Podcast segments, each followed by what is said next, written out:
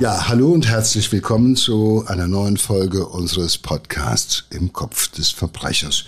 Wir, das sind äh, Sina Deutsch und Joe Bausch. Wir reden heute über einen der größten Kriminalfälle in Italien. Eine Geschichte, die wirklich äh, unglaublich ist, die die Fantasie eines jeden Autors übersteigt. 2010 hat sich in Apulien ein spektakulärer Mordfall ereignet, bei dem, man kann fast sagen, das ganze Dorf unter einer Decke steckte. Jegliche Regeln des moralischen Zusammenlebens wurden dabei gebrochen und ein junges Mädchen musste sterben. Ist äh, eine Geschichte von zwei Cousinen, Sabrina und Sarah. Ihre Mütter sind Schwestern. Die Familie lebt im Städtchen Avetrana in Süditalien. Ein kleiner Ort, bei dem nicht besonders viel los ist, aber das Meer ist nicht weit. Und dahin wollen die beiden Cousinen an diesem heißen Sommertag. Es ist der 26. August 2009. Sarah Skazzi ist 15 Jahre alt, ein hübsches, äh, blondes Mädchen mit schulterlangen Haaren und einem freundlichen Lächeln. Ihre Cousine Sabrina ist 21, also schon ein ganz schönes Stück älter, sieben Jahre, dunkelhaarig und nicht so hübsch. Die beiden haben sich am Vortag gestritten, aber wieder versöhnt und wollen jetzt gemeinsam an den Strand fahren. Aber Sarah kommt nicht. Eine Freundin von Sabrina und Sarah will gesehen haben, wie die 15-Jährige in der Garage verschwand. Das ergeben die später von der Polizei kontrollierten SMS. Und Sabrina schreibt dieser Freundin in einer Nachricht, halt die Klappe, das sind nur Hirngespinste. Sarah bleibt verschwunden. Und Sabrina, natürlich fallen äh, Fernsehteams und alle, viele Medien in, in das kleine Dorf ein. Sabrina, Sarah wird vermisst. Und Sabrina stellt sich den Fernsehjournalisten und sagt, ja, sie ist sich ziemlich sicher, dass sie nach Rom abgehauen ist, weil sie wollte ja Schauspielerin werden. Naja, apropos Schauspielerin. Ich meine, jetzt äh, schlägt die Stunde für Sabrina. Sie ist die, die die Rolle ihres Lebens spielt. Und äh, das macht sie beachtlich, professionell fast aber auch besonders perfide. Sie steht jetzt im Scheinwerferlicht, sie wird gefragt, äh, sie gibt gerne Auskunft und äh, beteiligt sich mit Hingabe an sämtlichen äh, Spekulationen, wohin jetzt Sarah verschwunden sein könnte. Kurzum, Sabrina steht jetzt sozusagen konkurrenzlos im Mittelpunkt des medialen Interesses und im Scheinwerferlicht. Ja, sie gibt fast täglich Interviews, weint auch gerne mal vor der Kamera, spielte Betroffene. Das Schicksal von Sarah ist immer noch unklar und äh, wie du schon gesagt hast, sie genießt es, keine Konkurrentin mehr, um Aufmerksamkeit zu haben, denn Sarah äh, war ist wirklich sehr hübsch und ja, die sie hat immer die Aufmerksamkeit bekommen.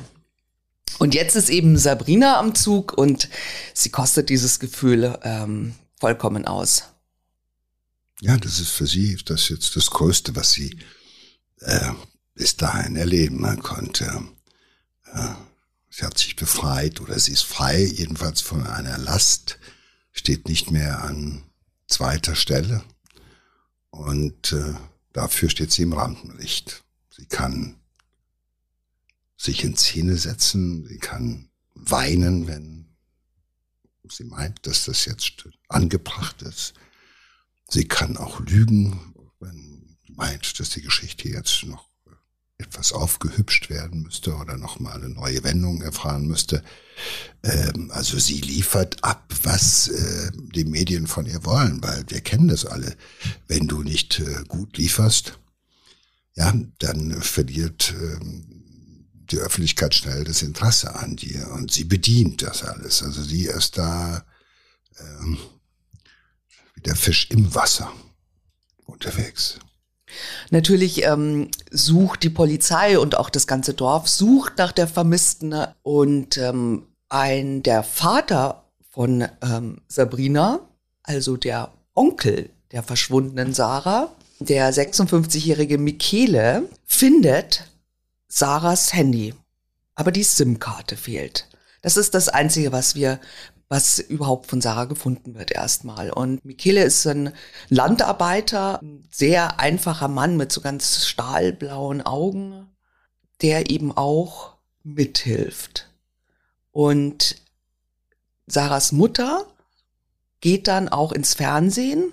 Es gibt so eine äh, sehr bekannte Fernsehsendung in Italien, Kila Visto. Ähm, wer hat ihn oder sie gesehen? Da werden Vermisste gesucht. Die Mutter ähm, erzählt also vom Verschwinden ihrer Tochter. Sie weint. Also äh, das ist ähm, bei Rai auch, also öffentlich-rechtliches Fernsehen. Das heißt, ein großes Publikum und eben ganz, ganz Italien leidet mit ihr. Und in dieser Sendung live kommt die Nachricht, dass der Mann ihrer Schwester, also dieser Landarbeiter Michele Miseri, der Polizei gestanden hat, dass er seine Nichte in der Garage zuerst erwürgt hat, dann sie vergewaltigt hat, in seinen, das, die Leiche in den PKW äh, geworfen hat und sie in einen unbenutzten Brunnen in der Nähe geworfen hat. Also muss ich das mal vorstellen. Die Mutter äh, weint, äh, äh, das äh, hofft natürlich, dass die Tochter irgendwie wieder auftaucht. Und ihr Schwager, es wird live eingespielt, dass dieser gerade der Polizei gestanden hat, dass er diesen Mord begangen hat.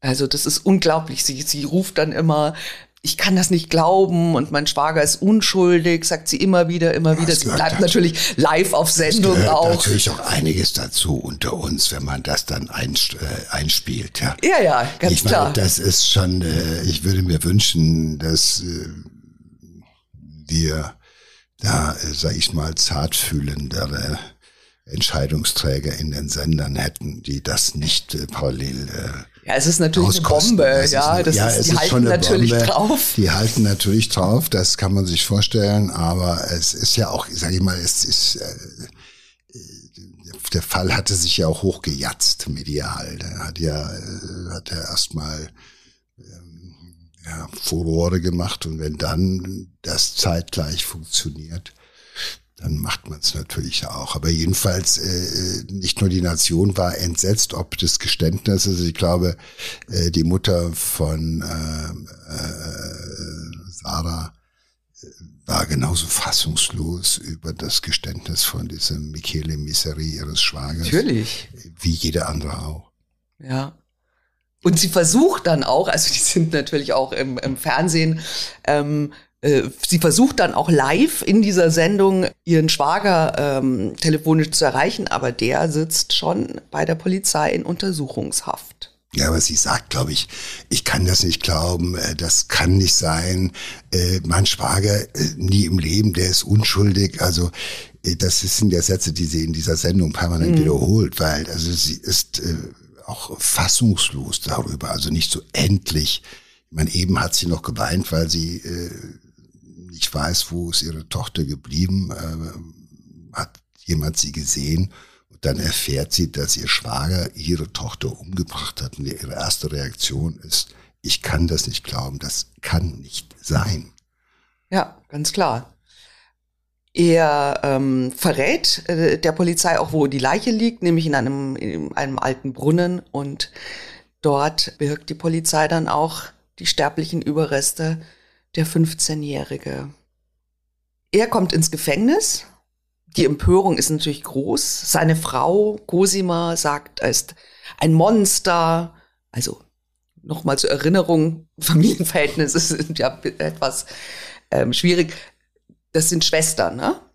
Mutter des Opfers und Cosima sind Schwestern. Äh, jetzt hat ihr Mann gestanden, dass er die Nichte umgebracht hat. Dann sagt sie, also ich besuche ihn niemals, er ist ein Monster. Sie reicht die Scheidung ein. Und eben auch Sabrina, die Cousine, ihre Tochter, auch die lässt ihren Vater fallen. Naja, es ist natürlich auch ich, äh, ich meine, wenn in so einer kleinen Ortschaft, wo man äh, jeder, wo jeder jeden kennt, wenn da äh, einer A gesteht, dass er seine Nichte umgebracht hat, wenn er aber dann noch zusätzlich gesteht, dass er sie anschließend vergewaltigt hat, dann ist natürlich Schluss mit äh, Freundschaft, Schluss mit Verwandtschaft. Da hast du keine Angehörige mehr, da hast du keine Eltern mehr. Wenn du so eine furchtbare Straftat äh, gestehst und das ist ja auch erstmal äh, äh, Wahnsinn, also diese Kombination. Also, dass man innerhalb der Familie mordet aus irgendwelchen Gründen, sei es aus äh, Hass, aus Neid, aus Missgunst oder was weiß ich, um an das Erbe zu kommen. Es gibt ja tausend Gründe ja. Äh, von Habgier, die dann äh, schon schlimm genug sind. Aber das nochmal zu toppen, äh, indem du halt äh, nicht erst später, sondern von Anfang an dann auch noch gestehst, dass du sie anschließend vergewaltigt hast. Das ist ja nochmal irgendwie, äh, sag ich mal, äh, nochmal das Entsetzen mehr als gedoppelt.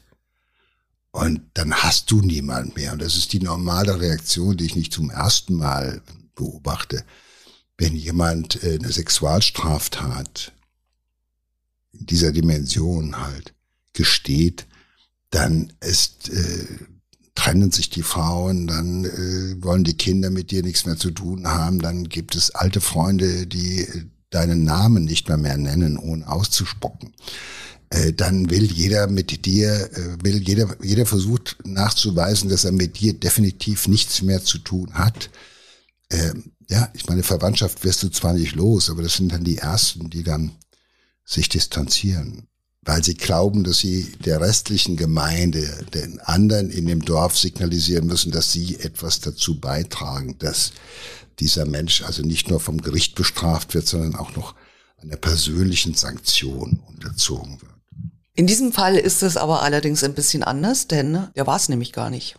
Er hat äh, gestanden, aber er hat gelogen. Das ist aber nur rausgekommen, weil die Polizei trotz des Geständnisses ja. weiter ermittelt hat. Genau. Ja, und äh, dann irgendwann mal rausgefunden hat, weshalb sich Sarah und Sabrina eigentlich vor dem Verschwinden von äh, Sarah, äh, worüber sie sich gestritten haben und äh, ermittelt haben, dass es bei diesem Streit um einen jungen Mann ging, klar. Zwei Freundinnen, die gut aussehende und die weniger gut aussehende. Ja, die ältere, die eigentlich dran ist. Ja, also der hatte auch was mit Sabrina tatsächlich. Ivano heißt er. Und hat sich dann aber für die viel hübschere Sarah interessiert. Und das finden die Ermittler natürlich sehr interessant und verhören Sabrina immer wieder und sie fängt an, sich in Widersprüche zu verwickeln. Ja, das ist ja äh, natürlich nicht so ganz selten, dass man halt unter Freundinnen plötzlich ein Konkurrenzverhalten entdeckt. Ja, auch sogar unter guten Freundinnen. Und wir alle kennen doch dieses Pärchen. Ich meine, ich jetzt, äh, früher schon, war das immer in der Disco, gab es immer irgendwo die guten Freundinnen. Und eine war immer die attraktive und die andere die weniger attraktive. Und musstest immer irgendwie an der einen vorbei, um an die andere ranzukommen. So kann ich mich dran erinnern. So war das immer, oder? Kennt das gar nicht? Du, Sina, du musst das doch wissen. Das war immer so. Ich hatte immer das Gefühl, warum können nicht beide gleich attraktiv sein? Da wäre es doch viel einfacher. So musstest du immer erst so tun, als ob. Und dann, äh, ja, das hat der Ivano auch gemacht. Und das war natürlich nicht schön für die Sabrina, also zu sehen, dass die Konkurrenz immer so unmittelbar neben ihr präsent war. Und äh, das kann natürlich bei Menschen auch schon Eifersucht auslösen, weil ich glaube, das ist so etwas, wo sich gesagt, das wird jetzt immer so sein, das wird sich nicht ändern. Ja, die wird nicht über Nacht hässlich und ich werde nicht über Nacht noch viel attraktiver. Das wird sich nicht ändern und manche können damit nicht leben. Und äh, aber es ist natürlich schon auch eine, eine, eine narzisstische Kränkung. Also ich meine, es passiert ja sehr vielen und nicht sofort führt das dazu, dass man dann halt die beste Freundin umbringt, nur weil sich der attraktive Ivano für die Freundin plötzlich mehr interessiert. Wenn das alle Frauen tun würden, dann lägen also haufenweise ich glaube aber nicht, dass, sie, dass sie das beste Freundinnen waren. Also ich, ich glaube, da lag schon gespielt. immer was, was meine, die haben das, die haben, Du meinst, ich, ich kann das nicht beurteilen. Ich hatte halt noch nie eine beste Freundin. So, die Ermittler finden heraus, denn nicht der Onkel war der Täter, sondern seine Tochter Sabrina zusammen mit ihrer Mutter Cosima. Dieser Mord ist im Endeffekt auch da geht's nicht nur um die äh, narzisstische Kränkung dieser äh, nicht so hübschen Cousine, sondern das ist schon auch so ein wirklich ein, ein schrecklicher Gipfel eines langen Familienstreits. Naja, gut, das äh, hätte ich jetzt nicht gedacht, aber äh, das erklärt natürlich ähm, dann so eine, äh, sagen wir so eine nicht die Tat, sondern ähm, dass es da gelungen ist, ähm, diesen Michele dazu zu bringen, eine Tat zu gestehen, die er eigentlich nicht begangen hat. Äh, das passiert ja immer in so einem, in so einem familiären äh, Kontext oder in so einem dörflichen Kontext, wo halt eben eine lange Geschichte dahinter steckt. Da ist eine lange Geschichte von Auseinandersetzungen, von nicht ausgesprochenem Neid, von Hass, von äh, denen geht's besser als uns. Da ist irgendwie die ganze Generation äh, ist schon äh, äh, hat da schon irgendwo ihren Neid und ihre Missgunst ja. runtergeschluckt immer wieder von neuem und äh, dann irgendwann explodiert das Ganze und äh, anders ist das nicht zu erklären. Äh, das ist äh, es ist immer wie so ein Feuer, was unter der Decke vor sich hin glüht und glüht und glüht und dann braucht es manchmal nur so einen ganz kleinen Auslöser. Und dann denkt man, jetzt reicht's aber auch. Jetzt muss mal irgendwo äh, muss ein Zeichen gesetzt werden. Also ich glaube, da es sind diese beiden Familien äh, sind immer schon mit Argwohn, mit Missgunst, äh, mit Neid äh, umeinander herumgeschlichen, hätte ich beinahe gesagt, über Jahre. Und äh, nach außen spielt man natürlich irgendwie Verwandtschaft und äh, äh, ja, ich kenne das, ich komme aus so einem kleinen Dorf. Da war nach außen hin war immer alles Onkel und Tanten und alles war sehr fein und ordentlich. Und wenn man dann mal als Kind genau zuhörte, hörte man, dass überhaupt nicht positiv über die geredet wurde. Mhm. Weil da schon es immer irgendwie schon in der dritten Generation irgendwie äh, äh knallte, weil da irgendwann mal was passiert war und die einen waren halt wohlhabender durch Heirat oder durch Glück und die anderen hatten irgendwie äh, durch Krankheit oder sonst was die Kurve nicht gekriegt. Und äh, es kam nie zu einem irgendwie zum versöhnlichen Ausgang, sondern es war immer äh, vulnerabel, wie so eine mhm. alte Wunde, wo es nicht viel braucht, um sie wieder aufzukratzen und zum Bluten zu bringen. Und äh, stellt sich auch heraus, dass sehr viele äh, Leute zusammengeholfen haben, die Leiche zu beseitigen, nämlich nicht nur die Täterin Sabrina, auch ihre Mutter, auch ihr Vater, der Bruder des Vaters und sein Neffe. Sie alle schaffen die tote Sarah gemeinsam weg. Micheles Frau hat dann eben ihren Mann aufgefordert, die Tat, also die, den Mord und eine Vergewaltigung zu gestehen. Interessant auch, dass ähm, Cosima, also Micheles Frau, ihren Mann nicht nur aufgefordert hat, den Mord zu gestehen, sondern auch äh, zu sagen, dass er Sarah vergewaltigt hat. Ne? Naja, also das was ist, für eine Idee. Naja gut, ich glaube, hinter dieser Idee ähm, stand natürlich der Gedanke, wenn er, also ohne Not erstmal, gleich von Anfang einen Sexualmord gesteht, ist es so entsetzlich, dass keiner auch nur in Zweifel zieht, dass einer das nicht getan hätte. Dass das also, äh, weil ein falsches Geständnis abzugeben, das ist ja schon sehr ungewöhnlich. Aber äh, wenn man sicher gehen will, dass einem das auch abgekauft wird, legt man halt, und das ist wirklich schon noch perfide von Cosima ausgedacht, legt man noch eine Schippe drauf, indem man halt eben auch noch eine Vergewaltigung, nachdem man das Opfer getötet hat, gesteht. Damit wollte er, äh, wollte man den Sack zubinden. Nach der Devise, wer sowas gesteht, da ist Schluss mit Fahndung, das kaufen wir. Ne? So, mhm. gekauft. Fertig. Und ich glaube, darauf haben äh, äh, Cosima und Sabrina letztendlich gesetzt und haben dem das auch oft genug gesagt. Sag, du hast sie getötet und vergewaltigt. Du hast sie getötet und vergewaltigt. Was da an eigenen Fantasien in den Köpfen der Frauen gespukt hat, von wegen, äh, auf die waren die Kerle immer auch schärfer als auf unsere Sabrina. Und die hat's ja verdient. Das Luder hat's ja verdient, dass sie jemand erschlägt und vergewaltigt oder wie auch immer. Da steckt ja auch in diesem Gedanken so viel Hass äh, auf das Opfer dahinter, ähm, den man auch sehen muss.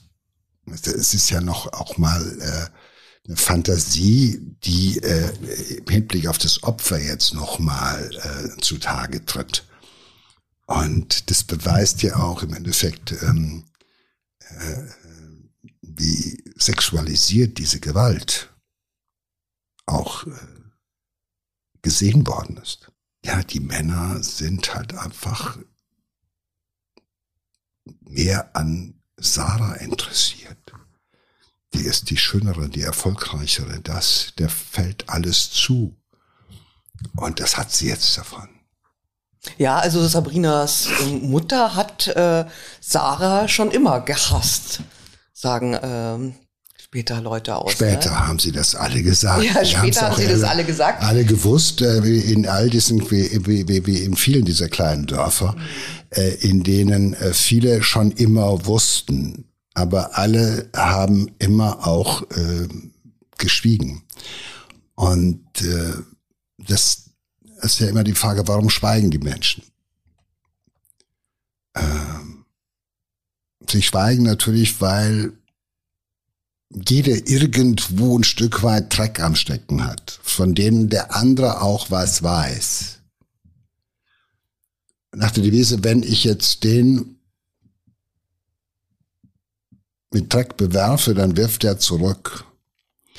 Es gibt ja den schönen Satz, wer im Glashaus sitzt, der sollte nicht mit Steinen werfen. Und ungefähr das trifft hier auch zu. Und in diesen kleinen italienischen, apulischen Gemeinden ist man seit vielen Jahrhunderten äh, äh, immer auch im Blickfeld der Nachbarn. Äh, jeder weiß um die Geschichten. Es wird weiter erzählt dieses Tradieren von alten Auseinandersetzungen, von Erbstreitigkeiten, von äh, äh, Hass innerhalb der Familien und auch von teilweise Straftaten innerhalb der Familien. Das äh, ist da äh, seit Jahrzehnten bekannt. Das weiß jeder. Und äh, deshalb, ähm, wenn dann die Polizei von außen kommt, dann dringt sie auf eine Mauer des Schweigens. So einfach ist das, weil das geht die nichts an. Das machen die seit ewigen Zeiten sozusagen unter sich klar. Aber jetzt hat jemand übertrieben. Wenn da jemand einfach nur so verschwindet, ich glaube, das hätte noch nicht mal große Wellen geschlagen. Aber so diese ganze mediale Inszenierung, das, damit hat ja auch keiner gerechnet, dass das alles so kommen würde. Und dass das diese wahnsinnig spektakuläre Dynamik annehmen könnte. Damit waren die alle überfordert. Das muss man, glaube ich, konstatieren. Und äh, bisher hat das alles immer so geklappt, einer ging. Ich kann mir aber schon auch vorstellen, dass, ähm, sagen wir mal so, die italienische Tradition da auch äh, mit reinspielt, weil ist ja, äh, auch wenn jetzt äh, Apulien nicht äh, Sizilien ist, aber es ist doch allgemein auch so, dass man eigentlich nicht mit der Polizei spricht und äh, eher lieber schweigt. Ich weiß es nicht. Also gut, Apulien ist halt Süditalien, also Kalabrien liegt so um die Ecke und äh, gut, Sizilien ist ein Stück weit woanders, aber äh, im Verständnis der Italiener ist es südlich von Rom, also fast in Afrika. Und so sagen ja die Norditaliener, alles was südlich von Rom ist, ist schon Afrika. ist nicht von mir, diese Boshaftigkeit, aber äh, das ist, es ist halt ein anderer Raum. Und äh, äh, es ist aber auch, äh, ich will da gar nicht auf Italien äh, nur gucken, ob das jetzt äh, auch bei uns, äh, also ich habe noch lebhaft vor Augen, äh, wie diese Dörfer im äh, Westerwald, im Hunsrück bei uns, wo die Menschen irgendwo auch erstmal macht man vieles unter sich, bevor man irgendwie einen Fremden dazu holt. Und da war schon das nächste Dorf, was nur zwei Kilometer weit weg war, das waren schon Fremde. Hm. Die mussten da nicht alles wissen und so weiter. Und ich glaube, vieles wurde dort irgendwie noch im Beistuhl erledigt und äh, nicht vor der Polizei. Und auch da wurde wahrscheinlich manchmal nur gelogen. Also das war halt einfach, ich werde es nie vergessen, diese Blicke, die sich manchmal die alten Frauen und die alten Männer zugeworfen haben, so äh, Familien, Geschichten in der vierten, fünften Generation immer noch mal erzählt. Und das erzählst du auch noch deinen Enkeln weiter. Und dann gehst du auf die Straße und da wird zusammen gefeiert und getrunken und es werden Feste gefeiert, aber es ist nicht vergessen. Hm. Ja, also die, der, der Staatsanwalt sagt also tatsächlich, das halbe Städtchen kannte die Wahrheit und äh, nicht nur, dass keiner was gesagt hat. Ähm, das haben ja auch Anwälte sind einige, einige haben auch ganz bewusst falsche naja, Aussagen ja die Anwalt, gemacht. Ne? Der, der, der Michele hat äh, falsche Angaben gemacht. Der Anwalt von Michele wusste, dass der falsche Angaben macht. Es haben eine ganze Reihe, ich sag mal, ehrenwerter, äh, gut beleumundeter äh, äh, Zeugen äh, und äh, ähm, Bürger dieser, dieses Städtchens haben äh, alle mitgemacht mhm. und an dieser Legende gestrickt. Ähm, äh, wobei äh, es immer noch etwas Wahnsinniges ist, und davon komme ich gar nicht weg, äh, dann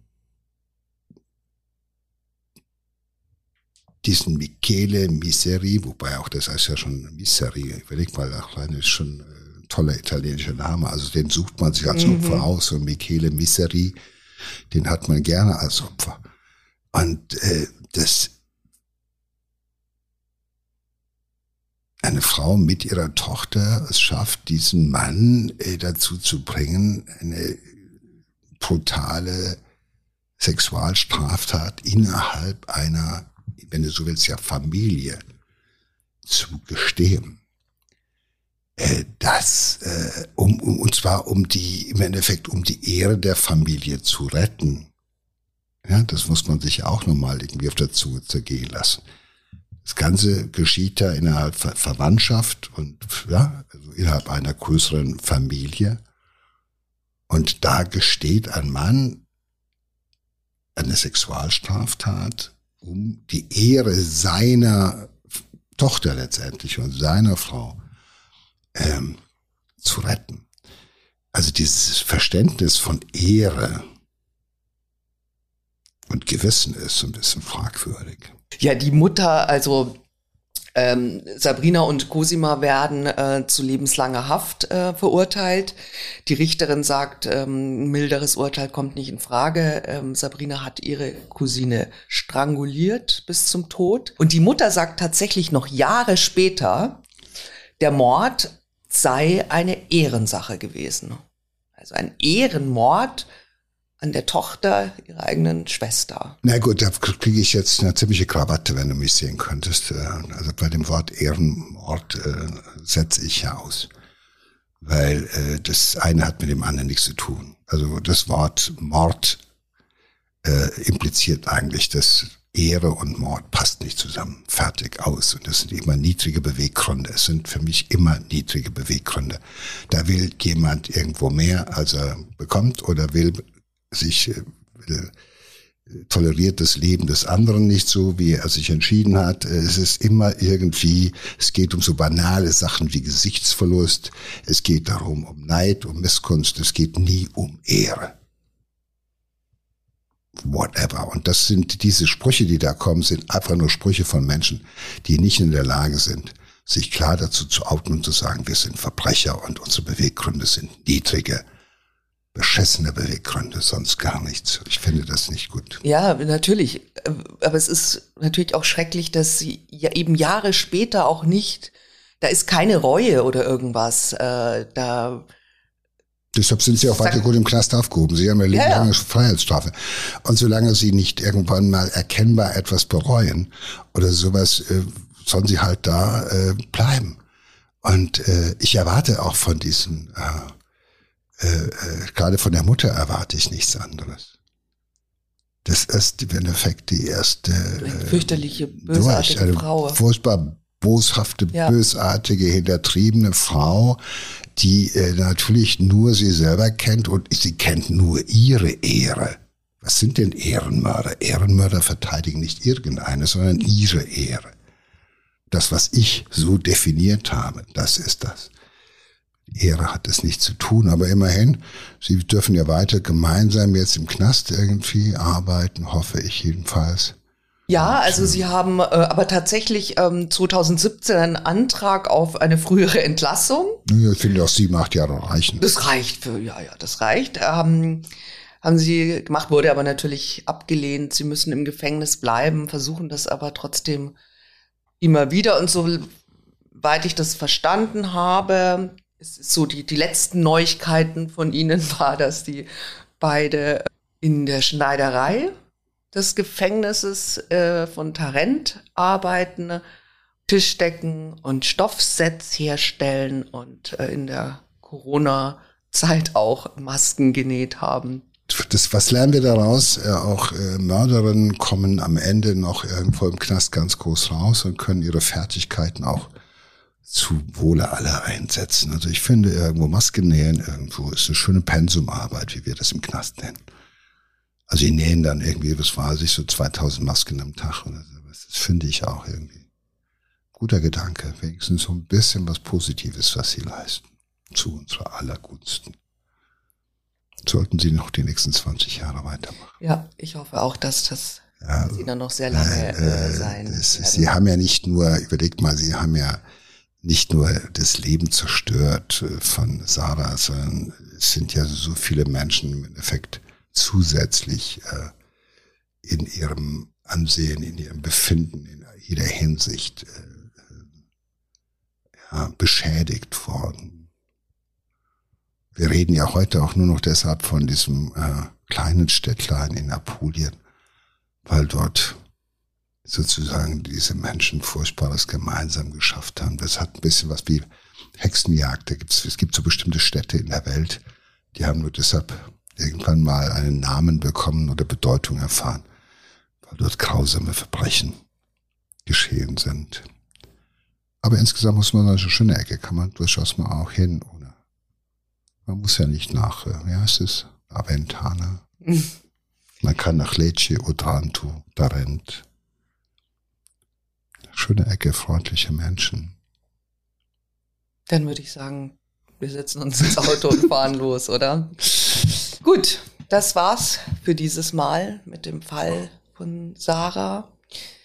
Und ähm, in zwei Wochen kommen wir wieder mit einem spannenden neuen Fall. Ich hoffe, ihr haltet es so lange aus ohne uns.